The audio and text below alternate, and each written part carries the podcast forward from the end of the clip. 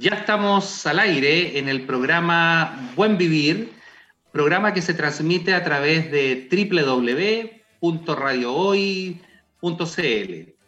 Saludamos a todos nuestros amigos que se conectan a través de la red, eh, desde Arica hasta Tierra del Fuego, en nuestro territorio nacional, y por supuesto además nuestros amigos que se conectan a través de todo el resto de los países del mundo, América Latina, América del Norte, Europa, Asia, el Caribe. La verdad es que tenemos amigos en todas las partes y latitudes.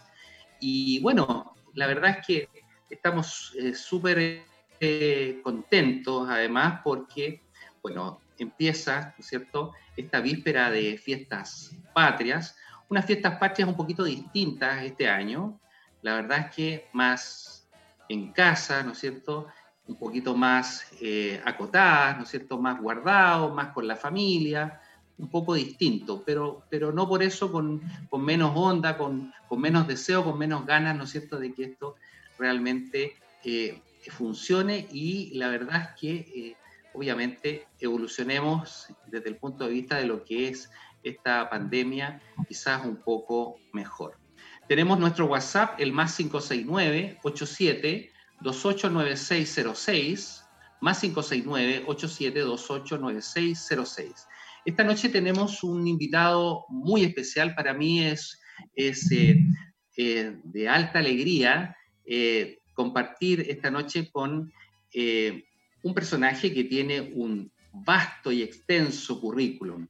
Él es un destacado cantautor nacional. El año 91 ganó el Festival de Viña en su versión folclórica, después de haber participado varias veces, ¿no es cierto?, con eh, gran eh, presencia, ¿no es cierto?, en ese festival. Y además, no solamente eso, él es un estudioso, ¿no es cierto?, él hizo un doctorado en filosofía eh, y fue fuera de Santiago, fuera, fuera de Chile, básicamente en Sevilla, ¿no es cierto?, estuvo, hizo su doctorado en filosofía y antropología, además. Eh, la, verdad es que las ha hecho todas, ha sido productor musical, locutor radial, ¿no es cierto? Y hoy por hoy también trabajando y haciendo, ¿no es cierto?, las labores de concejal en la municipalidad de Los De los Vilos. Me refiero a Héctor Titín Molina. Buenas noches, Héctor. Gracias por tu presencia en nuestro programa Buen Vivir. Bienvenido. Bueno, muchas gracias por tus palabras, Mario, sobre todo viniendo de una persona que tiene una vibración positiva, eh, de una persona que busca el buen vivir. ¿ah? Eh, eso es muy importante. No existe nada más radical que la vida en el ser humano. todo lo demás es eh, accesorio. cuando no tenemos la vida hay nada, por lo menos corporalmente, y esa intención es muy buena y me alegra mucho poder conversar contigo eh, tenemos amigos en común que seguramente estarán viéndonos allá en Punta Arena. Tus productores también son amigos míos. El, mundo es pequeño. ¿ah? Así es. Uno se va encontrando con la gente, fíjate que en, diferentes instancias, en diferentes circunstancias. Y como tú dices, el mundo es muy pequeño y claro, justamente tenemos un amigo, sin quererlo, un amigo en común, Domingo Antonio Ortiz, ¿no es cierto? Un amigo desde la infancia mío, que obviamente siempre hablaba con mucho cariño, con mucho afecto de ti, me decía Titi, ¿no es cierto? Yo compartí con él muchas cosas y bueno, obviamente tú estuviste varias veces también en Punta Arena, obviamente él te, te acompañó en varios shows, en varios espectáculos en los cuales tú estuviste allá, así que la verdad es que también estuvimos conversando eh, por WhatsApp y te va a mandar ahí por un saludo a través del WhatsApp también, porque también está conectado esta noche con nosotros. Eh, quiero, quiero empezar esta, esta suerte de conversación, esta, esta tertulia, partiendo un poquitito, ¿no es cierto? Yo sé que esto te lo han eh, consultado o han conversado contigo muchas, muchas veces, pero vamos a partir desde lo, desde lo más simple hasta quizás llevarte a otros terrenos partir un poquito por tu historia musical, ¿no es cierto? Partir por tu historia musical, principalmente, ¿no es cierto?, con este gran eh, trofeo y este gran galardón que recibiste en Viña el año 91. ¿Cómo lo viviste tú? ¿Cómo fue tu experiencia? Tú habías participado en varios festivales, eh, versiones, digamos, de Festival de Viña antes y habías ganado otros torneos también. ¿Cómo viviste esa circunstancia? Bueno, la realidad eh, es que a pesar de que Nicanor Parra siempre me, decía que no compitiera, ¿ah? me decía, nunca dejé competir a la Violeta, porque ahí es donde te patean, pues muchacho. ¿ah?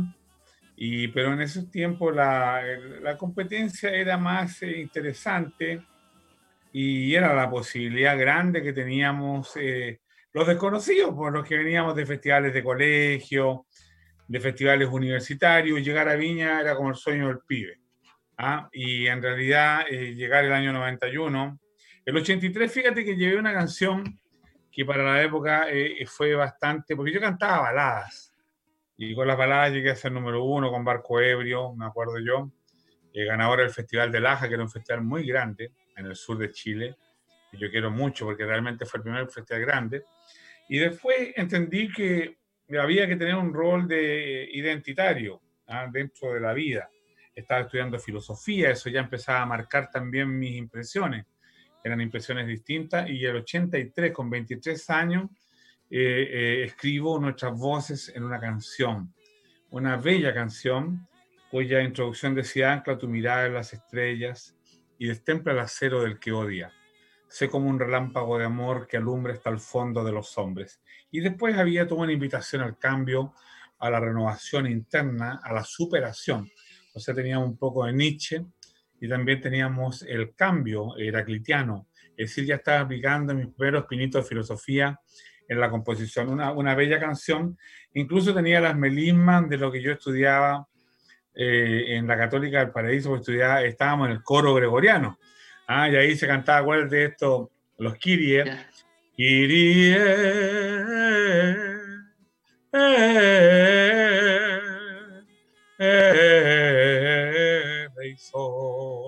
Y eso, es canto gregoriano, ¿no? ¿Cierto? Es, canto gregoriano. Claro, claro claro, me marcó mucho y también está en esa canción. Eh, en las bajadas eh, está la influencia. Y por eso que todo encaja con todo, como dice un poema de un amigo. Hasta que llegamos al 91, evidentemente el primer festival después de la dictadura, y, y me llevo todos los trofeos en una noche. Lo que no había ganado ni con el Caballito de Metal, que es una canción que ha vendido dos millones de copias, de la cual soy compositor, eh, logramos eh, el primer lugar, el artista más popular y el premio de votación en la radio, es decir, todos los premios en una noche. Una noche inolvidable, tranquila. Eh, si ves el video vas a ver que miro hacia arriba, hacia mi madre. Anoche estaba viendo las camisas ¿ah? con que gané este festival porque las bordó una tía que falleció ahora de COVID, ¿ah? lo que es la vida. Y, fíjate que bajé 17 eh, kilos a propósito de la buena vida y me quedan buenas las camisas. ¡Milagro! qué bueno, qué bueno. Oye, justamente anoche estaba, yo también estaba viendo tu, tu, video, ¿no es cierto?, en el festival cuando te presenta la Paulina Nin, ¿no es cierto? Y obviamente, efectivamente, tú miras hacia el cielo, ¿no es cierto?, y agradeces y dedicas este, este, este triunfo, ¿no es cierto?, que ahora me entero que es a tu, a tu madre y que fue una, una, historia, una, una linda, una, linda velada. Pero, pero la verdad es que, ¿por qué? Esto es lo que uno no entiende. ¿Por qué, no es cierto, es el minuto y el momento de gloria para el folclore y que dura tan poco? que dura tan poco, porque son canciones maravillosas, son canciones notables que se escuchan un día, una semana, un mes y después nada. Eso, eso, eso, es negativo, es totalmente negativo, porque no hay una cultura acá. Hoy día pasa eso, desgraciadamente. En aquellos años era muy distinto. Era muy distinto. Sí, claro. Competíamos 10 eh, canciones y salíamos cinco veces y el que ganaba salía seis veces. Yo recorrí todo el país con César Palacio, mi gran hermano charanguista, eh, nos recibían en los pueblos como, como de Hollywood, a ver si queríamos poner algún adjetivo. Llegábamos a los pueblos firmando autógrafos, porque Viña era importante en términos de la competencia. La gente seguía la competencia. Hay gente que me ha escrito cuando aparece el video y me dice, yo te vi en Guanaqueros, estábamos toda esa noche, queríamos que ganaras.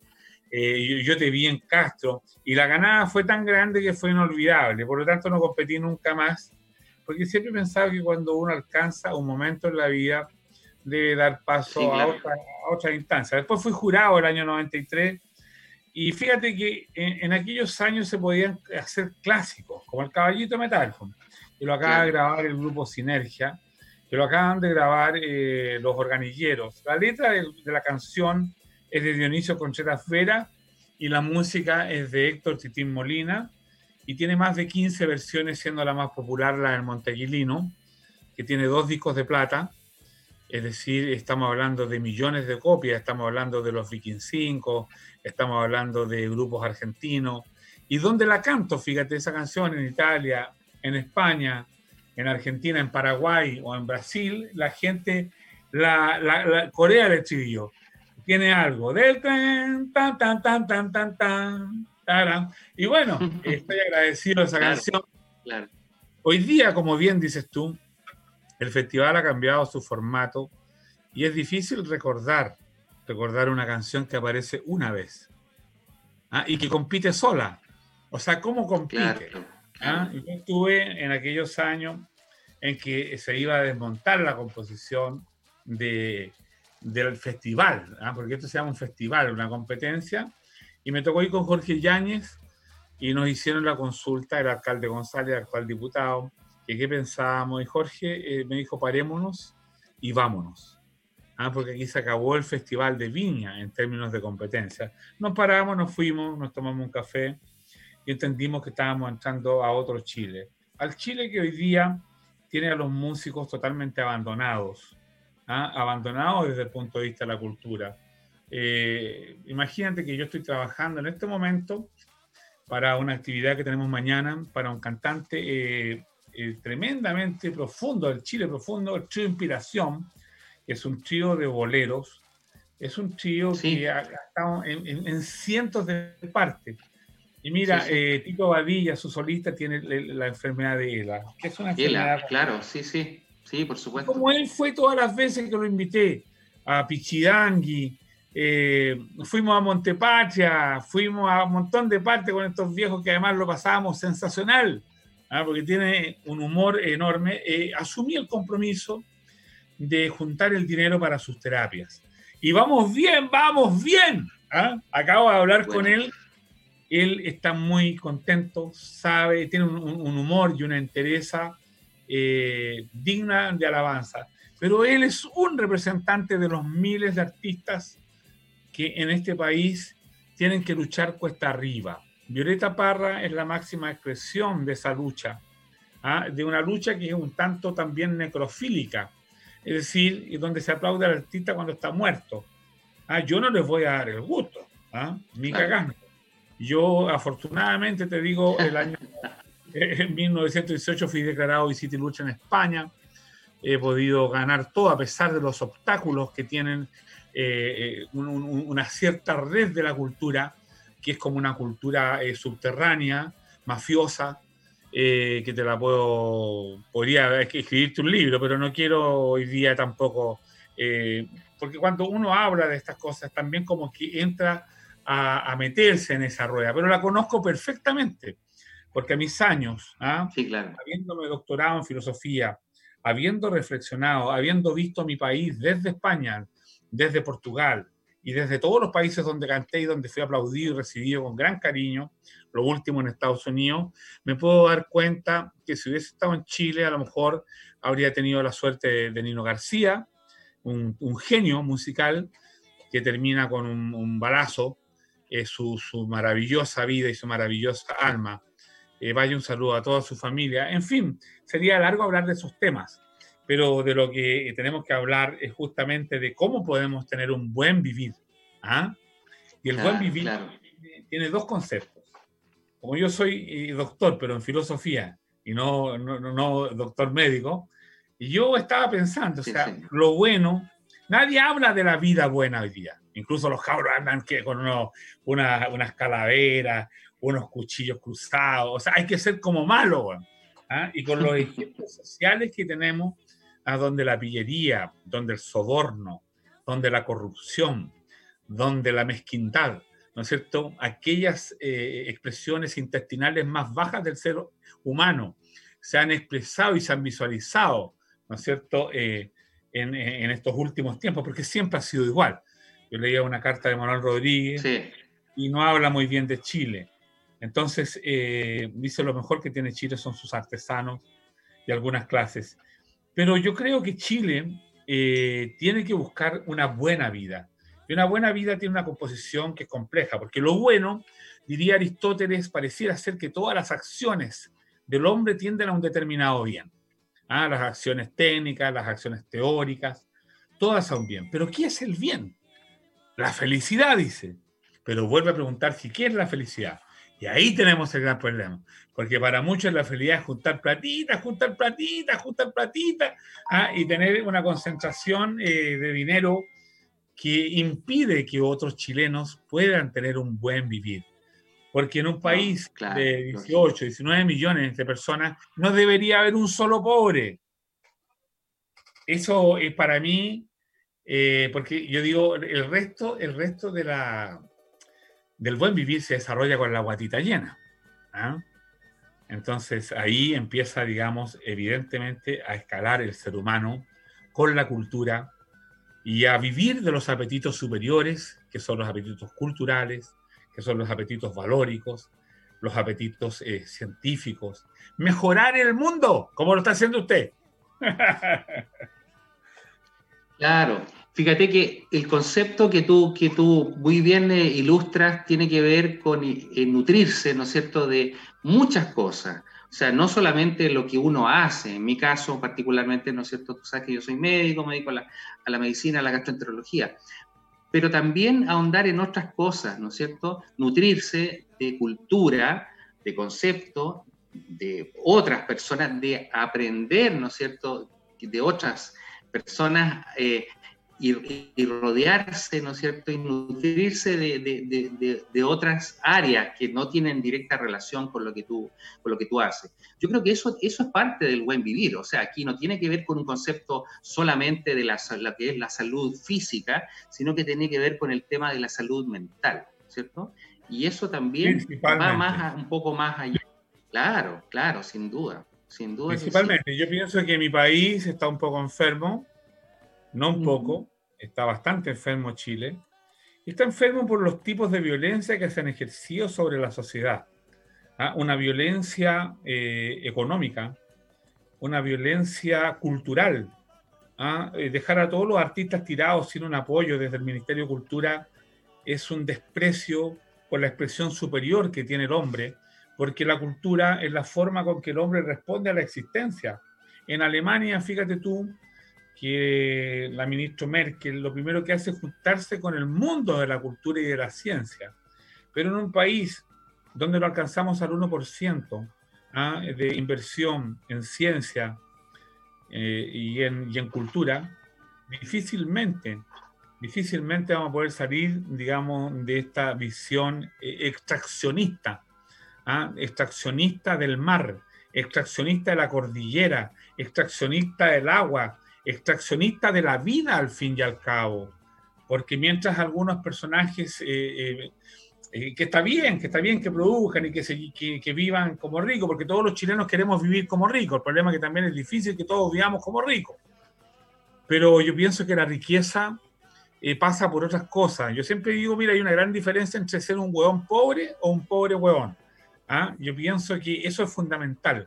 Marca marca la riqueza y, también, si, si, tú analógicamente eso lo llevas a un gobierno o a un país, a un país pobre, ¿ah? pero a un pobre país, es lo mismo, es la analogía de la persona a la persona social. Y yo creo que los chilenos hoy día tenemos la sensación de estar desnutridos culturalmente. Nos quitaron en la escuela el ramo de música. Claro. Nos quitaron la filosofía, nos quitaron la educación cívica, nos quieren quitar la historia, es decir, descentralizar y descomponer al ser humano, que es un ser integral. La vida buena se da cuando todas esas dimensiones del ser integral están satisfechas. La pasión, el mundo volitivo, la voluntad. Pero si alguien aquí tiene voluntad de hacer algo bueno, si no se corrompe en el camino, es difícil que llegue si no pasa por el partido, si no pasa por el club de Toby, Si no pasa agachando la cabeza, sometido, ¿no es cierto?, como un topo, es muy difícil que ese libre pensador llegue arriba. Y la expresión máxima de los hombres libertarios de Chile, que son Violeta Parra y Paulo de Roca, está clara y escrita. ¿Ah? Aquellos que pudieron ver el país con una claridad casi profética. Profética, digamos, porque Arauco sigue teniendo una pena. Profética porque los estudiantes han provocado los cambios. Profética porque eh, la iglesia estuvo de rodillas en el Vaticano y cuando Violeta Parra hablaba de todos estos temas, hasta unos asustados y estudiaron colegio monja, pero en el análisis general y en la perspectiva del tiempo, tú te das cuenta que son personajes que vieron a Chile en el tiempo. Carlos Díaz Loyola, Paulo de Roca, cuando dice, caduco en la República asesinada, y como el dolor nacional es mío, el dolor me orada la palabra, desgarrándome Ah, como si todos los niños hambrientos de Chile fueran mis parientes. Es un hombre que está llegando con metáforas al alma profunda de un Chile que necesitamos recuperar. Porque ahí vamos a estar felices, ahí vamos a estar dentro de esa dimensión de valorar el capital social, la capacidad de trabajo, en fin. Cuando el ser humano sea considerado integralmente, tendríamos una cuota menor de suicidios de jóvenes, aquí bastante elevadas, tú debes conocer las estadísticas, entre 14 y 20 años, entre 24 y 29 años. ¿Qué pasa con esos jóvenes? ¿Qué pasa con los viejos? Ah, que llegan, en vez de júbilo que viene de felicidad, a vivir con 130, 140 mil pesos. Yo digo, ¿cómo un político ah, que busca el bien común, cuya finalidad es el fin de la política, no se conmueve mientras se come un plato de camarones ecuatoriano pensando que hay un viejo que se come cuatro tarros de poroto a la semana para poder vivir. Yo, en ese sentido, soy un hombre que amo a Chile, pero Chile son las personas. Chile son los viejos del, del barrio que me cobijaron cuando murió mi padre, que nos dejó estos valores tremendamente claros. La honestidad administrativa, él trabajaba en la administración de la Municipalidad de Santiago y he querido seguir su ejemplo. Los modelos familiares son fundamentales. Así es que, bueno, por ahí va el buen vivir, estimado, porque en el fondo cuando tú comprendes eso, te conviertes en un hombre fraterno, te conviertes en un hombre egoísta en el buen sentido, en el hombre que es capaz de quererse a sí mismo como Dios manda, porque quien no se quiere a sí mismo es incapaz que pueda querer a los demás. Claro, y tú te das cuenta cómo han cambiado los tiempos, increíble. Fíjate que, en la época tuya, en la época mía, la gente tenía cultura de lector, ¿no es cierto? Leía libros, ¿no es cierto? Iba a las bibliotecas, se encerraba, revisaba, tenía ese hábito de lectura. Hoy en día, la juventud no lee nada. Tú sabes que un chico que sale de cuarto medio no sabe leer ni escribir, cosa que en mis tiempos eso tú lo hacías en, primero básico. Primer año básico tú tenías, ¿no es cierto?, que saber leer y escribir para pasar a, segundo año. Hoy en día la gente sale de cuarto medio y no sabe leer y escribir. ¿no es cierto? Y tienen todo este sistema de nomenclatura barata, ¿no es cierto?, que a través del chat, ¿no es cierto?, se desarticulan, se eh, aplican una serie de neologismos y una serie de términos que en realidad no, no se entiende en muchos casos. ¿Cómo ha cambiado eso? ¿Qué te parece a ti eso? Bueno, hay una, hay una desnutrición, hay una desnutrición en los hábitos.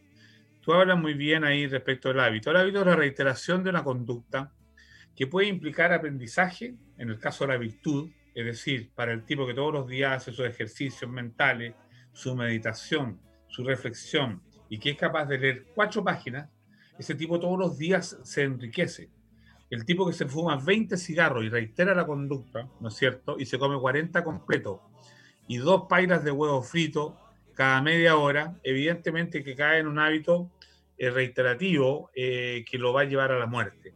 El Estado chileno ha sido incapaz de supervisar la salud de la gente.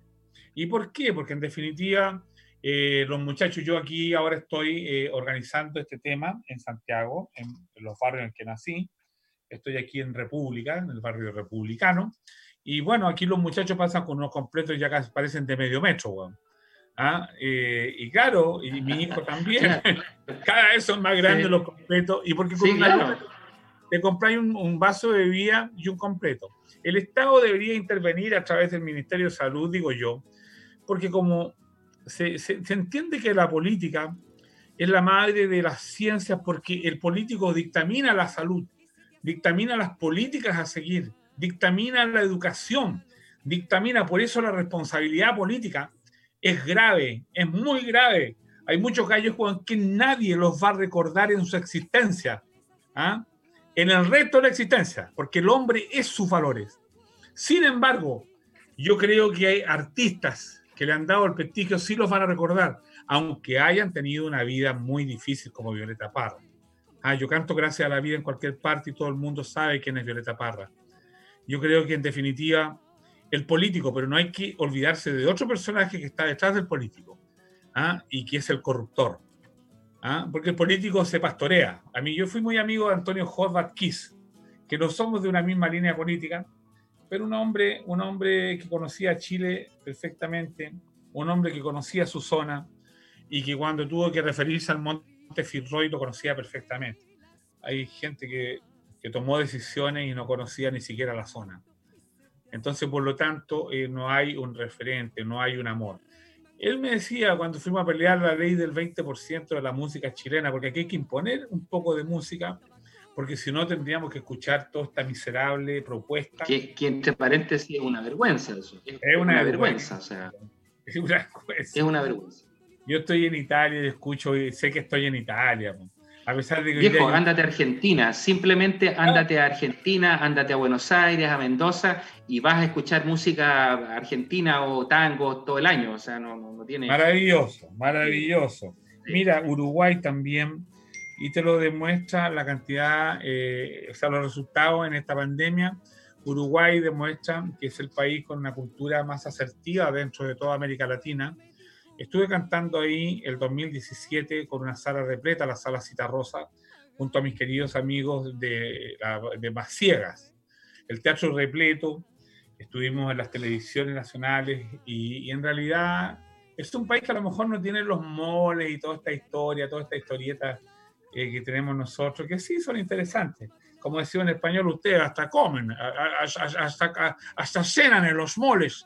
Ah, es como una fantasía que te prestan porque en España no hay lugares, estos patios de comida y todas estas cosas. Yo viví siete años en España y fíjate que en realidad es como que te resuelven el problema existencial en, media hora. Tú entras a un mall y es como una realidad, una fantasía eh, interesante, pero el problema es que después tenés que llegar a la casa y no tenés un, un, libro. Mira, yo puedo mostrarte que al lado, aquí debo tener unos, a ver, unos mil libros en esta biblioteca de acá en la otra atrás debo tener otros 500, allá otros 500, en los vilos debo tener otros 1000, pero libros escogidos de mis temas. Entonces, lo que tú dices es muy cierto. El telescopio es la proyección de la vista, el microscopio también. ¿Ah? Tú que trabajas ahí con, con, con, instrumentos, proyectas, eh, evidentemente la tecnología te sirve.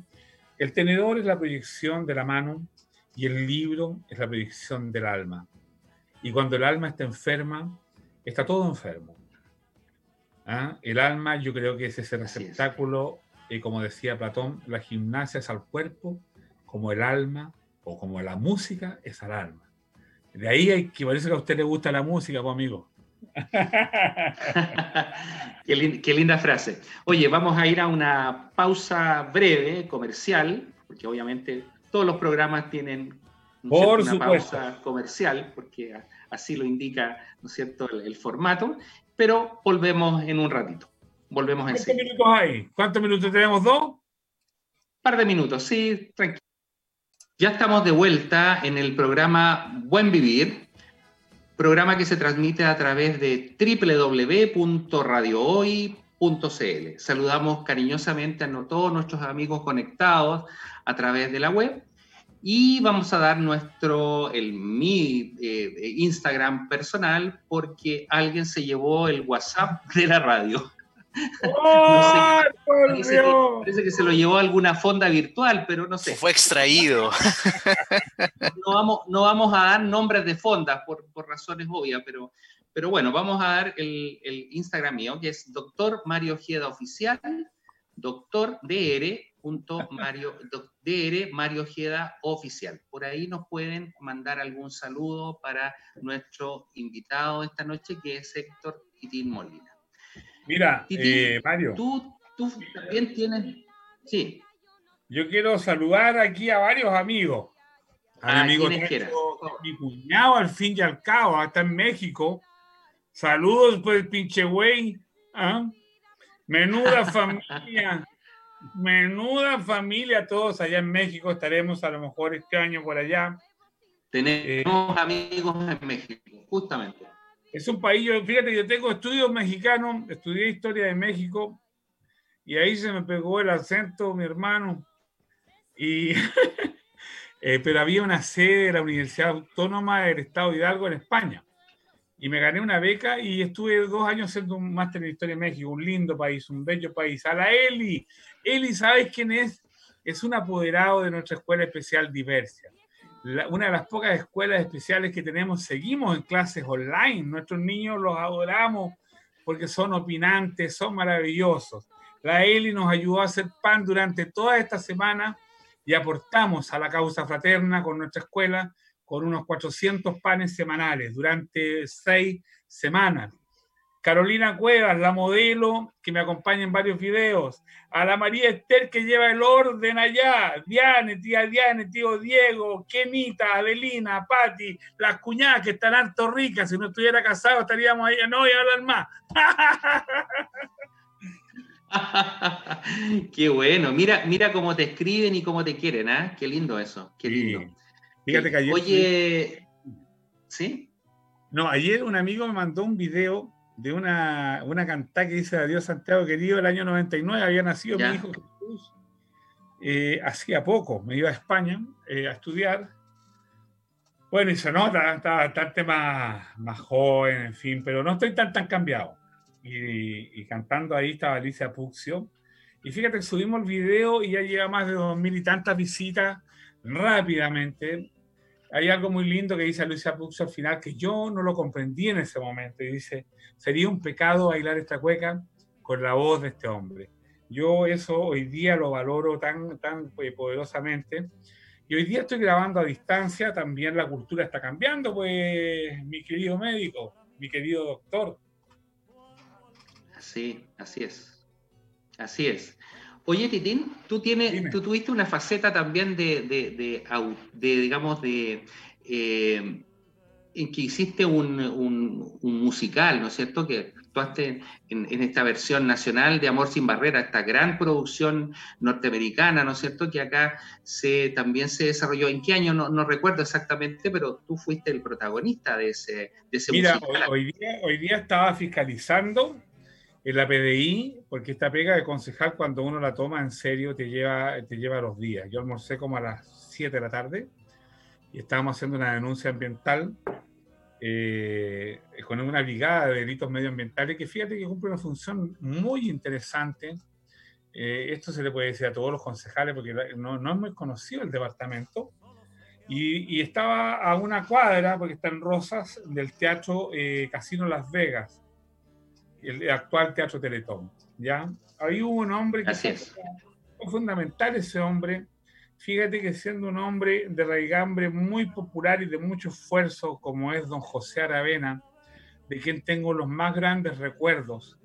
Los más grandes recuerdos, porque yo tenía 20 años y yo le contaba a los detectives hoy día que me tenían que sacar con los carabineros porque todos los días estaba lleno el teatro, viendo aquella hermosa comedia que este hombre eh, trabajador eh, logró entender que estas grandes comedias, porque no es solamente esa, Cirano Bergerac había estado antes con Domenico Moduño, que yo tenía incluso la bolsa que usaba el micrófono de él, la usé yo, la compré, la compré a un, eh, a, un chamoyista. Ahí hubieron cerca de 50 norteamericanos y, en algún momento también yo fui a buscar pega, ¿ah? Fui a buscar pega a la de la Sirena con la China Redondo en aquellos años 80, tenía 20 años y venía de los festivales estos comunales. Y había que juntar lucas para la universidad. Y Bernardo Carrasco, hijo putativo don José, me dijo, date una vuelta al casino Las Vegas porque andan buscando un gallo flaco, weón. que ojalá tenga una pinta parecida al que hizo Amor sin Barrera. Bueno, yo pesaba en ese tiempo 20 kilos menos ahora que ahora. Ah, era muy, muy flaco. Y 30 también, yo creo. Y, y tenía las patillas, toda esa historia. Y entré ahí pensando que era un coro. Y cuando me vi con 200 chilenos que estaban postulando, muy, algunos muy importantes, como Pepito TV, que es un tremendo comediante, eh, grandes artistas, que no te, podría dar una, una, una, Es que Pepito TV lo recuerdo porque me, me decía, a mí me habría gustado haber hecho esa comedia. Y la realidad es que de repente empecé a tirar el poto para las moras, porque me empecé a dar cuenta dónde estaba metiéndome, ¿ah? porque llegó una cubana y me dijo, tú vas a ser Tony, oye, porque tú le gustaste al hombre y anda preparándote porque le gustaste al director. Y el director es nada menos que gente que había trabajado en la película. Estamos hablando de Jane Norman, una película que tuvo 10 eh, Óscares, creo. Y ahí se cantaba. Sí, claro, éxito, éxito de taquilla, éxito, un éxito, un tremendo éxito.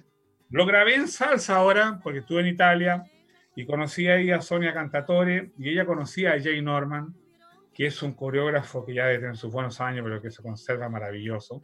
Y para mí fue una experiencia extraordinaria, porque tuve que desafiarme a bailar y actuar todos los días 3 horas 40. Mi querida coprotagonista chilena, porque los protagonistas eran chilenos y eran elegidos, los demás eran todos de Broadway y bailarines chilenos.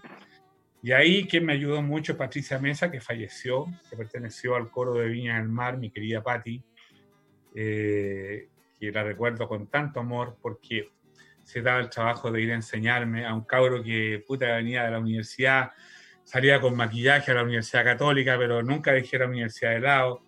Eh, los carabineros, las cabras gritaban, porque todo se provoca toda esta cosa de la fantasía. ¿ah? Y como me mataban, al final era como el Romeo, en las cabras querían. Tenía una, una, caja llena de cartas muy lindas que la tuve por año. ¿ah? Me hice de amigas y mucha gente de mi edad recuerda aquella, aquella comedia, ¿no? Ahí donde cantamos, María, tú eres lo que presentía, la espuma de este mar, el fuego del volcán, tu piel, María, tu beso es una copa viva donde funde la sal, reñero y despertar feliz. María, lo gritó al nocturno viento. Qué tremendo tema, León Qué bueno. Oye, y las letras de Nano Acevedo, un chileno. Sí, pues, claro, claro, claro. Fue uno de, de, las personas que me entregó las primeras canciones. Eh, un, vaya mi, mi, agradecimiento a este gran cantor, eh, que también eh, es un hombre que tiene muchos valores y con quien eh, compartimos escenario, aplauso, viaje al corazón de un niño, la representación de la OTI. El año 80 fue un año en que aparecí como en 10 calendarios. Ahora estoy juntando todas las cosas porque estuve en la final de la OTI, estuve en la final de aplauso con canciones tan grandes y poderosas como Basta Ya y Mentira, salí tercero con un poema, Viaje al corazón de un niño. O sea, la voz también era muy importante eh, gracias a Dios, mira, dejé de fumar el año 99. Tiene que ver con el buen vivir. Yo pensé que nunca iba a dejar. Así es, así. Pensé que nunca iba a dejar de fumar. Y bueno, y por eso mantienes el tono de voz además ahora, pues si eso, ah. eso también tiene que ver directamente. Yo le digo a todos los viejos que nos están escuchando y que fuman, bajen a una cajetilla de 10. Después yo dije, ya, voy a tener 10 cigarros. Me los voy a fumar todo en un rato o tres o cuatro, yo voy a hacer lo que hago con los diez. Entonces, ¿qué pasaba? Que me iba aguantando y tirando los diez para atrás, para atrás. Y al final, llegaba la noche y tenía siete cigarros, no, no me los fumaba. Y así empecé a bajar, a dejar de fumar y hoy día el humo me es muy repugnante.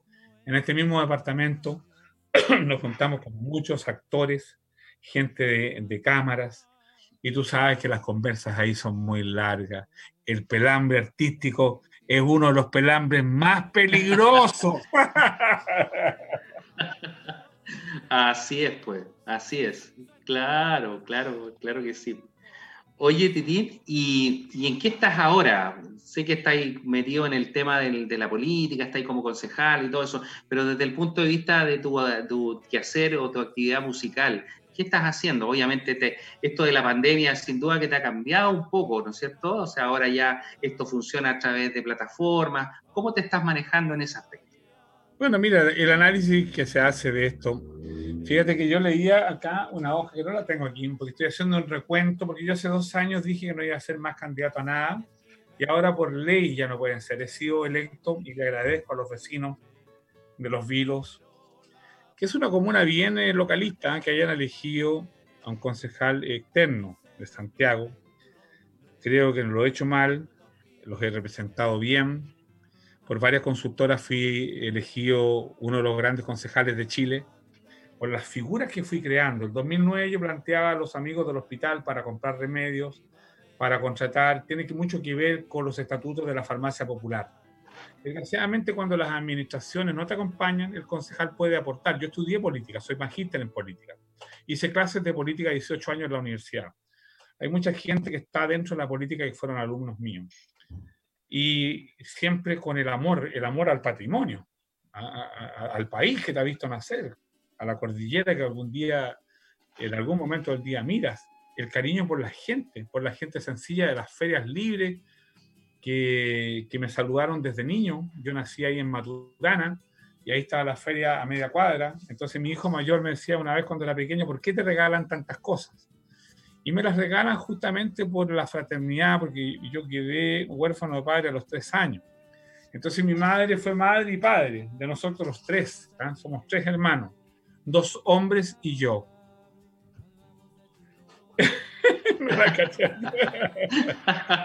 la realidad, eh, somos tres hombres y mis hijos son tres hombres. Yo, eh, fíjate que soy tan agradecido a mi madre, de mis dos madres, porque una me parió y otra ayudó mucho a criarnos, que es la Olga, y que está enterrada con nosotros ahí en el cementerio general. ¿ah? Estamos ahí cerca del patio histórico porque es una tumba muy antigua. Eh, la realidad es que me siento agradecido de los valores de mi madre, que siempre nos reiteraba que no había que negarle un pan a nadie. Y todo lo que ella nos dijo, para mí, son como mandamientos, son como cosas. Eh, por eso es que cuando un padre está criando, lo que está haciendo lo está viendo el niño. Si el padre es un padre golpeador, ese niño va a ser un niño golpeador, maltratador. ¿Ah? Yo a mi mujer claro. mucho cariño. Eso es parte de la, profecía autocumplida, la profecía autocumplida, que en el fondo vas repitiendo un poco la, historia, ¿no es cierto?, de que, vives tú y lo vas, lo vas proyectando en, futuras generaciones. Muy, muy cierto, y eso está, eso está, está puesto en, el hinduismo, está muy claro, incluso con fecha. Y si eso lo traslada a la persona social, los países que han sido castigados después son castigadores. ¿ah? Eh, eh, somos desde el mono, desde el Homo habilis hasta el Homo sapiens que somos hoy día. Fíjate que hemos cambiado la tecnología y hoy día a lo mejor en este teléfono podemos tener eh, la fuerza que tenía el, único computador que había en Chile que estaba en Baqueano con Santo Domingo y que yo me levantaba en una ventana para mirar una caja tremenda del computador de la IBM y habían unas luces y cosas es decir, la profecía de la tecnología se ha dado porque todo lo que estaba en, una pieza hoy día está en, algo minúsculo. ¿Y por qué? Porque hay mucho dinero metido en esto. Y, el desafío, ¿no es cierto? Y sobre todo desde la guerra, porque la Internet viene desde la destrucción, viene desde la defensa, eh, eh, eh, viene desde la, la preparación del hombre para no ser aniquilado por otros hombres. Entonces, bueno, cuando tú hablas de esta cultura en la que estamos hoy día, lo que se ha hecho es adelantar el cambio de la cultura analógica, es decir, donde tenías que pescar el martillo y clavar y picar la roca como pirquinero, que todavía los hay muchos en Chile, para apretar un computador y mover a lo mejor una máquina que puede mover 10.000 toneladas. Es decir, eh, hoy día entras a los negocios y las máquinas van cambiando los servicios. Eh, entonces, eh, hoy día, con la pandemia, en Chile se agudiza el, cambio, porque eh, vamos a lo básico. Para hacer la ficha social, hoy día necesitas saber tener algo de digitalización. Para tener la clave única, fíjate, para tener la clave única me hablaba una amiga mapuche que hicimos varios, varios trabajos en Italia para el pueblo mapuche. Eh, se ha dicho de paso que mi especialidad en filosofía es la cultura mapuche y que me ha servido mucho para tener un buen vivir, porque sentirse parte de la tierra y no dueños de la tierra es fundamental para tener un buen vivir. ¿Ah? Cuando tú llegas a, un, lugar con agua limpia, cristalina y la respetas, ¿no es cierto? Eh, hay un tema. Cuando yo hoy día veo que todo Chile compra bidones, que la calidad del agua y todos van haciendo su negocio, van llevando agua para su molino, pero el problema es que yo llego a este departamento que está vacío muchas veces y el smog está pegado en todas partes. Entonces eso lo trasladamos a los cuerpos, hoy día es complejo. Por lo tanto, eh, estamos obligados a aprender los colegios, hay un problema ético en la educación. ¿Cómo abandonamos a nuestros niños si no, mantenemos la continuidad? ¿Le vamos a mandar cuadernillos todo el, próximo año? ¿Ah? ¿Qué es lo que vamos a hacer, digamos, en términos del contacto? Tenemos que prepararnos, pues esto es una guerra contra un enemigo invisible y es una guerra cultural. Y aquí los que han tenido mejor cultura les ha ido mejor. Ese es el tema. Yo me equivoqué, fíjate Mario, cuando me entrevistó eh, la radio, TV Radio Miami, me dice, ¿cómo va Chile? Y yo pensé, y tengo que admitirlo públicamente porque todos estamos, nadie está más allá del bien y el mal, yo dije, yo creo que Chile va a andar bastante bien porque somos bastante de rigor. ¿ah? Yo pensé en, en el SAG, cuando tú llegáis con la maleta y llegáis con un mango, pasáis con un mango y te cobran mil dólares. Pero es que ahí hay plata de por medio. Ahora aquí que hay personas, el comportamiento no Claro, claro. Ese es el tema. Entonces el tema es que el Estado tiene que valorar el capital social, las personas. Así es. Claro, claro. Y ahí vamos, a, ahí vamos a, felices. claro, claro. Oye, ¿y cómo, cómo te proyectas en, los próximos meses? ¿Qué, qué, cuál es tu, tu, tu, visión, digamos, de los hechos? ¿Qué, ¿Qué, pretendes, digamos, hacer? ¿Cómo te vas a manejar tú en lo que estás haciendo? Mira, yo he seguido haciendo lo mismo. ¿ah? He modificado mis conductas culturales, mis aprendizajes culturales, grabo a distancia. Afortunadamente tengo un amigo que es ingeniero sonido, me llevé mi micrófono de condensador, él puso el estudio en el computador, él se mete al archivo del computador, los saca, los mezcla y he estado grabando. Ahora, la muerte de muchos parientes, eh, como mi tía Nana, que me bordó la, camisa con que gané Viña del Mar y que me la pude poner anoche, ¿ah? y que era una de las grandes bordadoras de Chile, me impactó, me golpeó, me golpeó mucho. Eh, la muerte del doctor eh, que te contaba, Guillermo Solaro Llanedel, un hombre que tranquilamente, que se le hizo hasta un homenaje a la televisión, pudo haber estado tranquilo, pero su vocación de servicio eh, muy fuerte. Un hombre masón, un hombre que cuando murió mi madre me escribió una carta muy linda que yo no puedo olvidar, y que estuvimos en España. Él leyó la tesis completa, que son 1200 páginas, y donde abordo, digamos, eh, una, una, una, una, globalidad, ¿no es cierto? Una, tesis holística porque, por ejemplo, para entrar a la cultura mapuche tienes que entrar a la historia, a una historia que ha invisibilizado el caudal social fundante de Chile. ¿Por qué los cabros salen a protestar con banderas mapuche? Porque en realidad no se identifican con un Estado que los ha reprimido, que no los ha escuchado, ¿ah? que no ha sido capaz de generar eh, un, un diálogo, un relato verdadero no un relato con intereses, que el mundo se va a acabar si sacamos el 10% de la AFP. Oye, que paren de gozar los huevones con la plata de los chilenos. ¿ah? Veranean en Cancún, juegan a las carreras de caballo con la plata de todos nosotros, ¿ya? Y la realidad es que Chile, porque esto no tiene partido político, hay algunos partidos que están sacando cuenta, estos son míos, estos son ¿ah? y que, que, mantienen la vieja política, la vieja actitud. Esto es un problema nacional, es un problema nacional, es de todos los chilenos. Yo quiero ver a mi país feliz. Esa es la realidad, con un buen vivir, pero para eso tenemos que considerar un...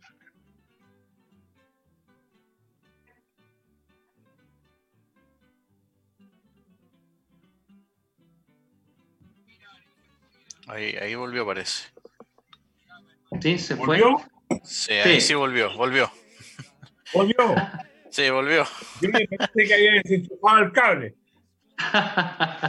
no, ahí está ahí. Sí. Así que eh, ese es el tema, pues. Yo sigo grabando. Hice una canción que se llama Adiós sin despedida. Vela, es muy linda porque es lírica. ¿ah? Y habla de algo. ¿Dónde, la, subiste a alguna plataforma ya o no? Claro, mira, mi canal es Culturalia, Titín Molina. Hay mucha música música de todo tipo. Cuéntanos, nos quedan poquitos minutos ya, pero cuéntanos un poco, me interesa harto que, difundas el tema a tu canal cultural, porque lo estuve revisando y lo encuentro notable. Cuéntanos un poquito de qué se trata y a quiénes has tenido de invitados.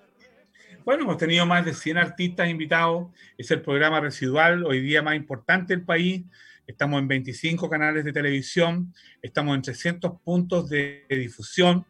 Eh, en fin, estamos desde Arica hasta, hasta Magallanes y han pasado artistas de todos los tipos, de todos los estilos, porque a mí me mandan un video. Oye, hay cabros jóvenes que componen tan lindo, que hacen cosas tan bonitas. Digo yo, ¿por qué no están en la tele? ¿Por qué vamos? Oye, yo no tengo nada contra mis grandes amigos que han hecho historia, incluido yo que estoy más viejo también, weón. Pero en el programa mío entran todos los estilos porque me doy cuenta que no hay otro espacio. Yo los tuve, ¿ah? Yo tuve espacio y como dijo Pedro Menzones, alcanzaste a entrar a la primera división, ¿ah? pero te falta la consolidación total. Pero esa frase fue magistral de, Pedro, porque yo creo que cuando voy a cantar eh, todavía hay mucha gente que, claro, se olvida, porque yo también me fui afuera, fuera del país, pero me gano los aplausos eh, tranquilamente cantando, con el corazón. Culturalia Titín Molina, ese es el canal. Culturalia, Titín Molina, es un canal que tiene varios suscriptores y estamos en todo el país, en todos estos canales, eh, de manera reiterada. Así que bueno, quiero hacer varios programas más y, por supuesto contribuir, al igual que tú, al buen vivir. Y el buen vivir tú lo estás abordando por distintas eh, vías, porque como perfectamente un médico tiene que saber hablar de filosofía y un filósofo tiene que saber cómo se compone biológicamente su cuerpo. Es decir, eh, yo, soy, yo tengo diabetes. Si no me hubiese hecho amigo de mi enfermedad, eh, no tendría eh, los 6.2 que tengo de, glicosilada. Ya llegué a tener 5.7 y me felicitaron en la Asociación de Diabéticos, salí en la revista. Ya que no salía en el Mercurio, Juan, salí en la revista de los diabéticos. Entonces, mira, bueno, algo es algo. Sí, no, el, mercurio tampoco me habría interesado salir, porque yo no soy de aquellos que dicen el mercurio miente, ¿ah? o, decíamos, ¿ah? y estamos desesperados por aparecer en el mercurio. Soy un hombre consecuente de mis principios y me he sentido muy decepcionado de algunas promesas que se hicieron y por lo mismo también he buscado mi independencia y mantengo eh, eh, la, brújula de mi corazón. Y la brújula de mi corazón hoy día es Tito Badilla. Mañana tenemos ya la mitad, ¿ah? la mitad para este cantante solista del trío Inspiración para sus, eh, sus sesiones. Él está feliz y si él está feliz, yo estoy feliz. Cuando veo a los niños felices de mi escuela, yo también estoy feliz. Y cuando veo a un chileno llorando, también lloro. No he perdido la capacidad de impresión. Cuando pierdo la capacidad de impresionarme, significa que estoy viejo o he caído en la derrota de la ancianidad. Hay jóvenes viejos y viejos jóvenes. Y esos viejos jóvenes son los que saben vivir. Y no se olvide nunca aquella frase. Hay una gran diferencia entre ser un hueón pobre y un pobre hueón. Así es, Titín. Titín, vamos a despedir ya el, programa, se nos está acabando el tiempo. Ha sido un programa maravilloso, notable, entretenidísimo. Tú eres un gran conversador, un gran personaje. Quiero que me des tus redes sociales, por favor, porque obviamente la gente que te, sigue este, quiere obviamente siempre estar en contacto contigo. ¿Cuáles son tus, redes sociales ahí para, que conversemos. Yo me siento feliz de haberte conocido. te destaco dentro de los médicos. ¿ah? Creo que perfectamente puedes rendirle un homenaje a Esculapio, ¿ah? como lo hizo Sócrates, ¿ah? porque ha jurado. Yo creo que los médicos verdaderos son aquellos que cumplen con su juramento. Es lo mismo que un profesor. La vocación de educación es algo que se lleva o no se lleva. Y mis redes son, en los Facebook tengo uno que se llama Titín Molina, otro Héctor Titín Molina, otro Héctor Molina y Culturalia Titín Molina. Titín Molina, Héctor Titín Molina, Héctor Molina. Ubíquenme por ahí pues, y coloquen Titín Molina en YouTube y ahí aparece mi canal y marcan la raya roja y se van a encontrar con canciones. Acabo de terminar un video con un poema de Gabriela Mistral que es como un cha-cha-cha, eh, de una canción que se llama Tamboriño Panameño, un video muy lindo que lo hizo un cabro de allá de, de Los Vilos, el ingeniero es un muchacho chileno, Cristian Rodríguez, y una bailarina de 17 años ¿ah? que estudia kinesiología. Los alcaldes de Chile los invito a que contraten a sus artistas, que cumplan con la ley orgánica de municipalidades y contraten su patrimonio vivo y no esperen que se mueran los viejos para colocar el nombre de ellos en una población. ¿ah? Aprendan a ser proactivos y no reaccionarios. Y ojalá que esta crisis ayude a que el Ministerio de Cultura tenga la, concepción de salirse de la cultura concursable para entregarle a cada cual lo que se merece. Y por favor, que la cultura también sea barrial, porque ahí está Barman y Drogin. Están trabajando tranquilamente. Necesitamos un Chile sano, con un buen vivir y con el doctor Mario Gea instruyéndonos semana a semana. Muchas gracias, Titín. Agradezco de corazón tu presencia esta noche en el programa. Y bueno, eh, desearles a nuestros amigos auditores que tengan unas lindas fiestas, que se cuiden, obviamente, que cuiden a sus cercanos, a sus familias, que mantengan la distancia, ¿no es cierto? Y que ojalá al regreso de estas fiestas no tengamos un incremento en el número de casos contagiados. Difícil, pero no imposible. Así que si Dios así lo quiere y lo permite, nos encontraremos en una semana más. Bendiciones para todos. Titín, te deseo éxito, lo mejor y que Dios te bendiga. Un abrazo grande, amigo, a la distancia. Yo quiero agradecerte y decirte que aparte de estas dos personas que nombré que fallecieron, está un sobrino mío, Pablo, de 43 años. Y por supuesto, eh, no terminé de definir la canción, eh, se provoca el duelo, el duelo inconcluso ¿ah? porque adiós sin despedida. ¿ah? La realidad, cuídense. Yo todos los 18 le decía a mis alumnos, tengan cuidado con no ser uno de los 32 personas que van a morir, porque esa era más o menos la, la, media que tuve durante años, que los iban a atropellar, que iban a morir intoxicados y que no sabían que iban a morir. Hoy día es más grave.